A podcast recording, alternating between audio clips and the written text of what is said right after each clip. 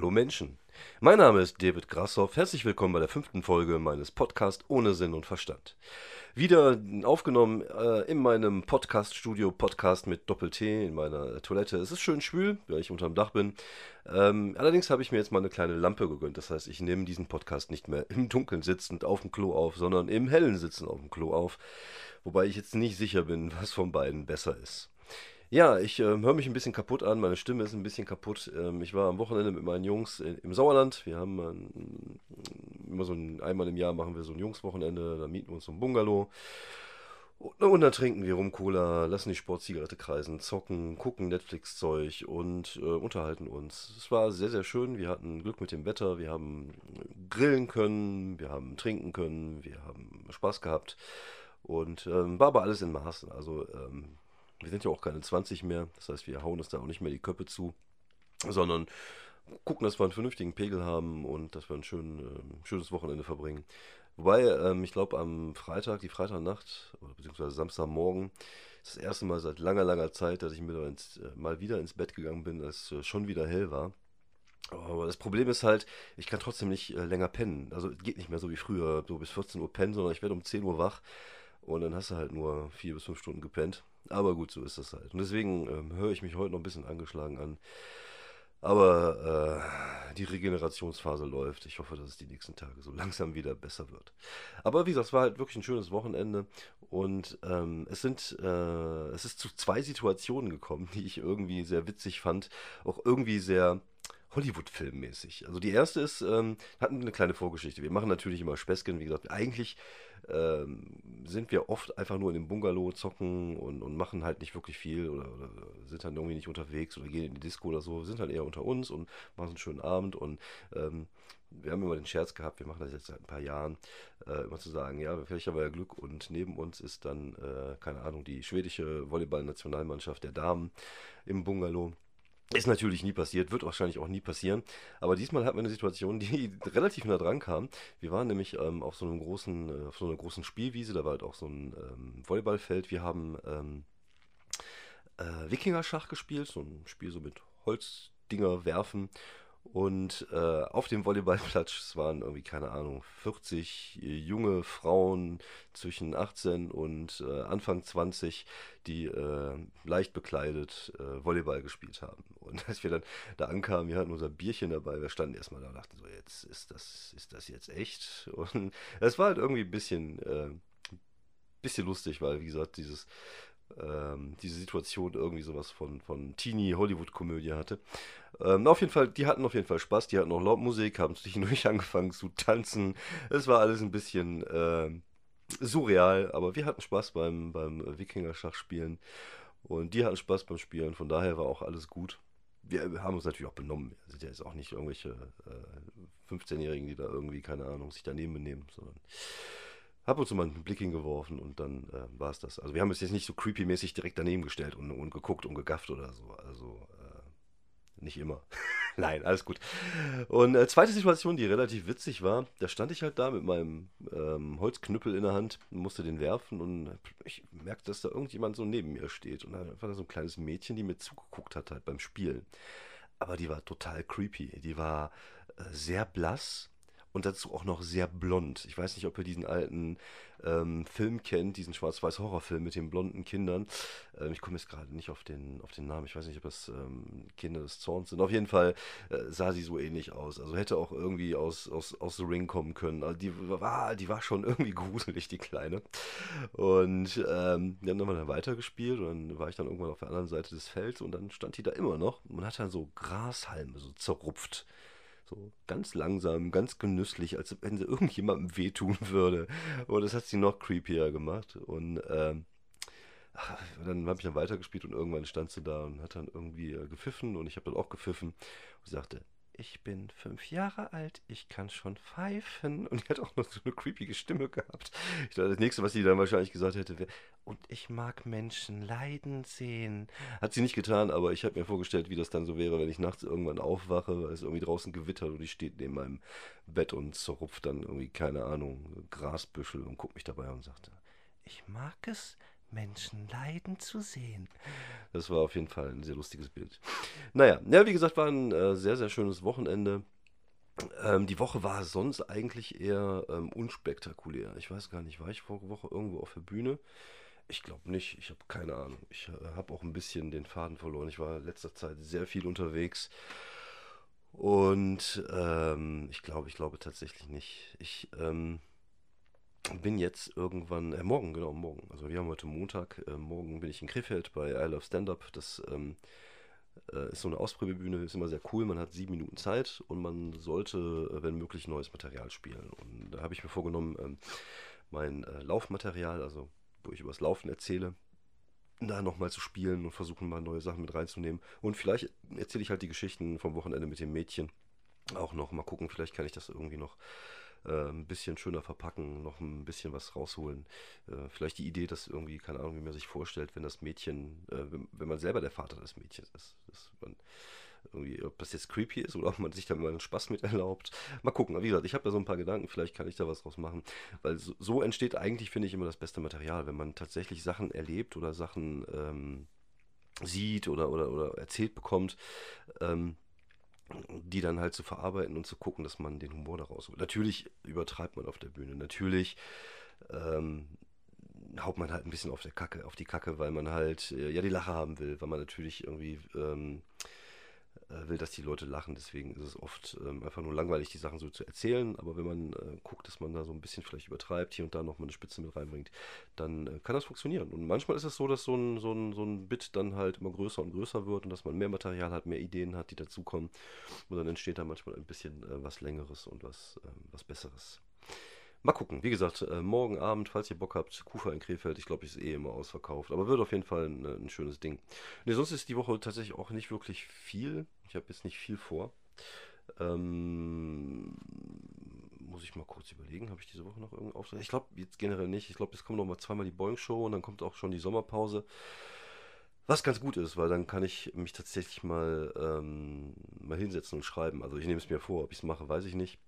Ich nehme mir auf jeden Fall vor, vielleicht noch ein bisschen fürs Solo-Programm ein bisschen was Material zu generieren, was ich dann so im September testen kann, damit ich halt Oktober dann äh, die Stunde bis Stunde 20, 30 da ähm, spielen kann.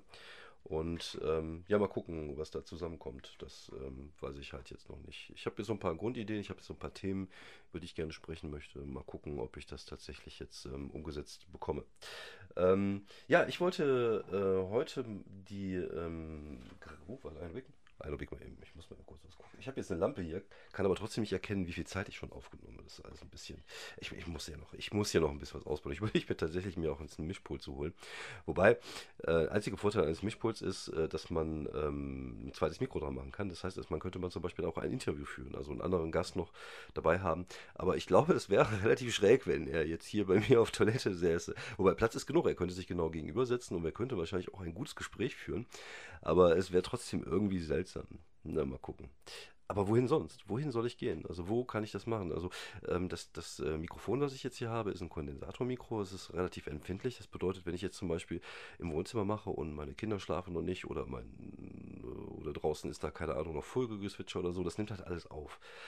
Und, äh, oder, oder wenn mein Sohn jetzt, keine Ahnung, hier bei Overwatch zockt, dann irgendwie rumflucht und laut LOL schreit und so, das wird man halt alles hören. Deswegen ist tatsächlich dieser kleine Raum, den ich hier oben habe, ähm, so mit das Beste, auch wenn er jetzt einfach von der, von der Soundqualität wahrscheinlich eher suboptimal ist, weil es halt ein gekachelter Raum und ich glaube, das ist für Studioaufnahmen eigentlich eher tödlich, weil dann halt dadurch Hall entsteht. Aber ich, ich fand die Aufnahmen bis jetzt eigentlich relativ ähm, gut, muss ich sagen. Also von der Qualität her war ich da ganz äh, begeistert, auch von dem neuen Mikro, was ich mir geholt habe. Ich habe mir so ein Set gekauft, das Newer MW70, da kostet irgendwie 36 Euro. Da hast du so ein Armbein, Popschuss, Mikro, eine Kralle und halt auch die ähm, Phantomspeisung für das Mikrofon, weil ein Kondensatormikrofon braucht Strom, um zu funktionieren, 48 ähm, Volt. Und ähm, ja, mein, mein Aufnahmegerät gibt das nicht her. Das bedeutet, ich muss halt erst über ein, ein, eine Phantomspeisung gehen, die das Ding halt mit Strom versorgt. Und dann ähm, kann man halt, äh, dann funktioniert halt das Mikrofon erst richtig gut. Aber, wie gesagt, dafür, für das, für das Geld, was ich dafür ausgegeben habe, bin ich wirklich ähm, sehr, sehr begeistert. Ist halt ein China-Ding, aber halt ein gutes China-Ding. Ja, ähm, kommen wir doch ähm, zu der ersten Rubrik des, äh, die, der, der Woche.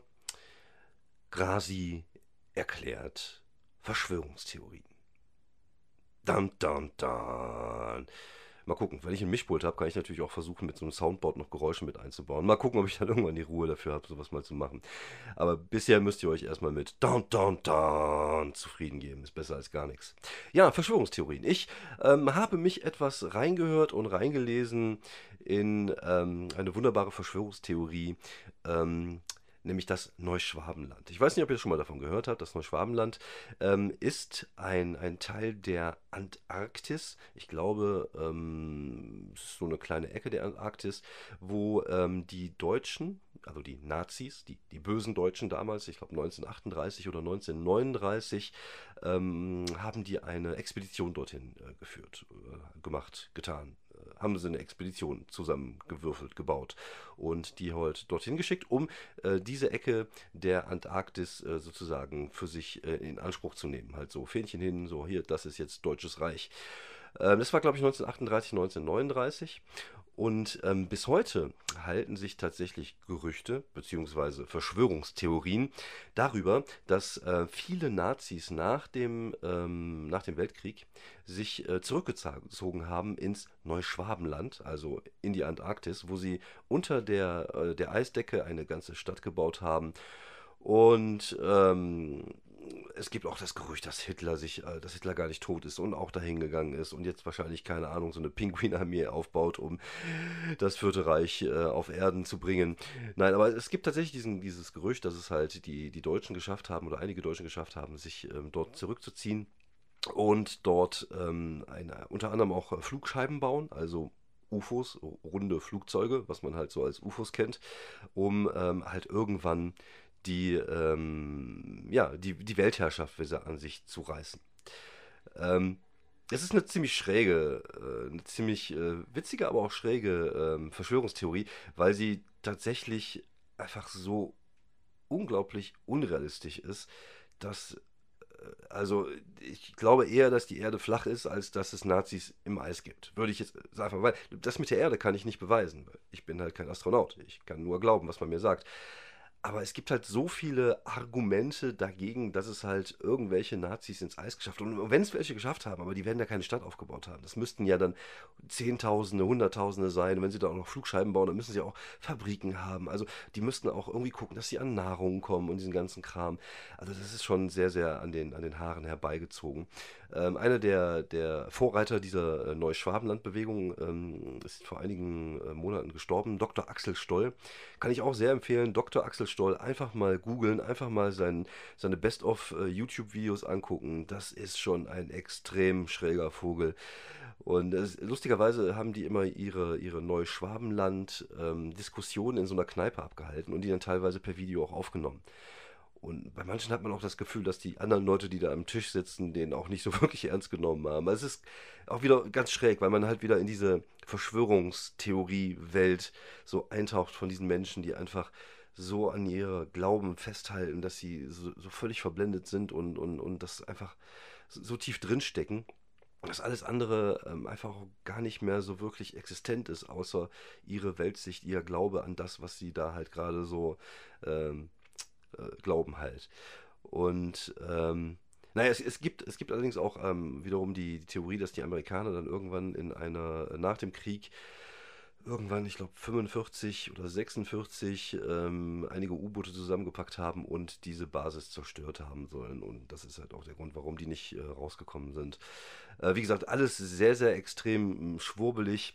Ähm, es gibt aber einige Aspekte dieser Verschwörungstheorie, die ich sehr interessant finde. Also zum Beispiel dieses Ding der, der Flugscheiben. Es gibt ja tatsächlich äh, Versuche der Deutschen mit, mit Flugzeugen, die Flugscheiben-ähnliche ähm, Formen hatten. Und, und, und wenn man so ein bisschen sich mit der, mit der mit der äh, Ingenieurskunst des Zweiten Weltkrieges auskennt, weiß man ja auch, dass die Deutschen äh, die ersten waren, die tatsächlich ähm, Jet Propulsions, also wie, wie, sagt man, ich weiß nicht, wie man das auf, auf Deutsch sagt, so Raketenantriebe für ihre äh, Flugzeuge gebaut haben, die dann plötzlich wesentlich schneller waren als die, die, die der Briten. Ich glaube, es ist irgendeine Messerschmitt gewesen, die plötzlich Geschwindigkeiten erreichte, von denen äh, die Briten, die Franzosen, die Amerikaner nur träumen konnten. Und auch das haben sie natürlich versucht, diese Flugscheiben irgendwie mit so mit, mit umzusetzen. Und das hat aber irgendwie nie geklappt. Es gibt auch da ein paar Videos, wo die Versuche gestartet haben. Aber daher kommt natürlich dieses Gerücht. Und, und ähm, lustigerweise sollen ja diese, die Pläne dieser, ähm, dieser, dieser Flugscheiben sollen den Deutschen ja von einer außerirdischen Rasse übergeben worden sein. Es gab ähm, ähm ein, ein Medium, ein weibliches Medium, dessen Namen ich jetzt nicht mehr weiß. Also ich, ähm, es, es gibt ähm, so, so, ein, so einen Kern an, an Nazis, ich glaube, die relativ nah an, an, an was Goebbels, ich glaube Goebbels war, die ähm, sehr auch so eine esoterische Schiene ähm, gefahren äh, haben. Und unter anderem hatten die halt auch ein Medium da, was angeblich Kontakt zu einer außerirdischen Rasse ähm, hatte und, und ihr wurden dann diese Pläne für diese Flugscheiben übermittelt. Schien aber nicht so hundertprozentig äh, gut zu sein, das Medium, weil, wie gesagt, die Dinge haben nie wirklich funktioniert, so wie sie hätten funktionieren sollen. Auf jeden Fall, es gibt tatsächlich auch diese ganze Nazi-Esoterik-Geschichte, es ist sehr interessant ähm, mit, mit der schwarzen Sonne, mit der Burg bei Wefelsburg, äh, mit der, mit der Wefelsburg, genau. Ähm, also da, da gibt es auf jeden Fall Tendenzen auch innerhalb der, der, der SS und innerhalb der, der, des Nazi, der Nazi-Bewegung, die halt so ein bisschen auch, auch schwurbelig und auch ein bisschen äh, esoterisch drauf waren. Und ähm, dadurch ist halt dieses Ding entstanden. Ein weiteres ähm, relativ interessantes ähm, Ding aus, aus dieser Zeit, wodurch auch ähm, die, diese, diese Verschwörung auch so ein bisschen hochgekommen ist, ähm, sind die sogenannten Foo Fighter. Äh, nicht die Band, also es hat nichts mit Dave Grohl zu tun, sondern Foo Fighter sind ähm, runde Gebilde, runde leuchtende Gebilde, die im Zweiten Weltkrieg aufgetaucht sind und amerikanische Piloten verfolgt haben sollen. Einfach mal googeln, wie gesagt, Foo Fighter. Ähm, es, es, gab, ähm, diese, diese, es, gab diese, es gab diese Kugeln, die dann irgendwann aufgetaucht sind und die dann plötzlich angefangen haben, Flugzeuge zu verfolgen. Und die Amerikaner dachten natürlich, das wäre eine, eine Erfindung der Deutschen, also so eine Art Waffe vielleicht, so eine Art, ähm, keine Ahnung, ähm, Luftmine, die ähnlich wie, wie, wie Seeminen, die man dann in die Luft schmeißen kann und die dann irgendwie Flugzeuge verfolgen und sie dann zerstören. Äh, was allerdings dagegen sprach, ist, dass niemals ein Flugzeug dadurch zerstört worden ist, sondern man hat sie gesehen und die Dinger bewegten sich auch sehr seltsam anscheinend, also die konnten tatsächlich auch so, so 90-Grad-Wendungen machen, also irgendwas, was für ein Flugzeug ähm, einfach nicht möglich ist. Und ähm, dadurch ist halt auch ein bisschen diese, diese Theorie entstanden, dass die Deutschen diese Waffen gemacht haben und dann auch wahrscheinlich an UFOs gearbeitet haben. Ähm, erstaunlicherweise haben aber auch die, die Deutschen diese Foo Fighter-Dinger wohl scheinbar gesehen, beziehungsweise es wurde auch registriert und die dachten natürlich, das wären von den Amis. Im Endeffekt hat nie jemand herausgefunden, was es war. Ob es jetzt irgendwie, keine Ahnung, so eine Art Irrlicht war, dass es durch, den, durch die Geschwindigkeit, dass irgendwelche Reibungen mit Strom entstanden sind und dass diese Kugeln dadurch entstanden sind. Also so richtig erklären konnte es niemand. Und das ist halt auch, ähm, wie gesagt, eins der, der, der ähm, dieser kleinen Puzzlestücke, die dazu geführt haben, dass Leute tatsächlich dachten, dass die Deutschen irgendwann ähm, angefangen halt haben, irgendwie UFOs zu bauen. Auf der anderen Seite haben die Deutschen natürlich auch angefangen, irgendwann V2-Raketen zu bauen. Also war es auch gar nicht so weit hergeholt, was damals ja auch ähm, relativ neu war und relativ zerstörerisch, wie man ja hinterher herausgefunden hat. Naja, aber wie gesagt, ich, ich, ich mag halt diese, diese Verschwörungstheorie sehr gerne, weil sie halt einfach so ein bisschen was von Iron Sky hat, außer dass die halt nicht äh, auf, dem, auf dem Mond leben, sondern in der, Arktak, Antarktis, in der Antarktis. Aber es, es geht eigentlich auch gar nicht. Also es gibt halt so viele Sachen, die dagegen sprechen oder dagegen gesprochen haben, wie gesagt, das ist halt einfach irrsinniger Bullshit ist. Aber es ist halt auch da wiederum so ein bisschen so äh, wie so eine Science-Fiction-Story. Also ähm, nur, dass halt Menschen tatsächlich dran glauben. Aber gut, es gibt auch Menschen, die an Gott glauben. Es gibt auch Menschen, die an mehrere Götter glauben. Also von daher, warum nicht? Und, und solange es für mich unterhaltsam ist, äh, ja, also und wie gesagt, die Neuschwabenland-Geschichte ist auf jeden Fall sehr unterhaltsam. Ist auch noch wesentlich größer und auch da, das, das, das ist halt echt eines der Probleme bei Verschwörungstheorien ist, es gibt halt so viele verschiedene Leute, die auch verschiedene Sachen glauben und irgendwie unterbringen. Und, und das ist ist halt, ne, wie, wie, wie ich ja letztens schon sagte, also entweder sind die Rothschilds du, schuld, die, die, die Zionisten, die, die Nazis. Jeder hat da so seine eigene Wahrheit und gerade in diesen Verschwörungskreisen, äh, wo Wahrheit oft zusammengesponnen ist, ist es, glaube ich, noch ein Ticken extremer als in anderen Szenen. Ähm, aber macht es nicht, nicht, nicht uninteressanter, wenn man sich so ein bisschen äh, reinlesen oder reinhören möchte. Ähm, ich kann da übrigens auch einen sehr guten Podcast empfehlen. Ich weiß gar nicht, ob ich das beim letzten Mal schon gemacht habe. Äh, es ist ein amerikanischer Podcast, den ich letztens entdeckt habe. Crackpot heißt der. Kann man auch bei Spotify hören. Auch die unterhalten sich zu zweit immer über, über Verschwörungstheorien. Wobei der eine eine Verschwörungstheorie ähm, auf den Teppich bringt und der andere dann halt irgendwie versucht, äh, sagt, ob er daran glaubt oder nicht glaubt oder was er seltsam findet. Und, und das ist immer sehr, sehr unterhaltsam. Es sind halt oft auch äh, Sachen, die mit, mit den USA zu tun haben. Zum Beispiel irgendwie gibt es da so einen, äh, einen Runenstein, der irgendwann mal im 18. oder 19. Jahrhundert gef gefunden worden ist, wo angeblich irgendwelche Wikinger was drauf geschri geschrieben haben. So, so Kensington, Kensington Runes nennen die sich. Ähm, Sachen, von denen man hier so nicht wirklich was gehört hat als, als Europäer. Aber es halt, wie gesagt, das macht es ja nicht weniger uninteressant und äh, kann ich sehr empfehlen. Crackpot, der Podcast über Verschwörungstheorien. So, ich glaube, ich, ich werde heute auch nicht so super lange machen, einfach weil ich auch fertig bin und weil meine Stimme in den Arsch geht. In Arsch. Meine Stimme geht im Arsch. Und ähm, ja, was, was könnte ich denn noch so zum Abschluss? Äh, ach ja, genau, die Empfehlung. Oder war es jetzt gerade eine Empfehlung? Wenn ich mir es leicht mache, könnte ich jetzt einfach sagen, okay, das war schon meine Empfehlung. Aber es wäre, glaube ich, ein bisschen, äh, ein bisschen äh, assig. Deswegen ähm, noch eine Empfehlung. Ähm, ich hoffe, ihr habt Netflix. Also ihr solltet auf jeden Fall Netflix haben. Also äh, Netflix ist jetzt nicht meine Empfehlung, weil ich mag halt Netflix wirklich. Und, äh, und bei Netflix gibt es eine, eine, Serie, die ich letztens entdeckt habe, wo ich äh, drüber gestolpert bin, die nennt sich Shot in the Dark. Ähm, und da geht es um äh, Journalisten, die nachts unterwegs sind und ähm, Autounfälle und Brände und, und äh, irgendwelche Amokläufe äh, versuchen, irgendwie Bilder davon zu kriegen und zu berichten.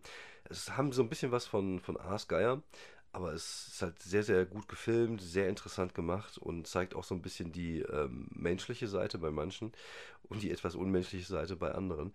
Aber es, ich fand, es war eine sehr, sehr interessante Doku.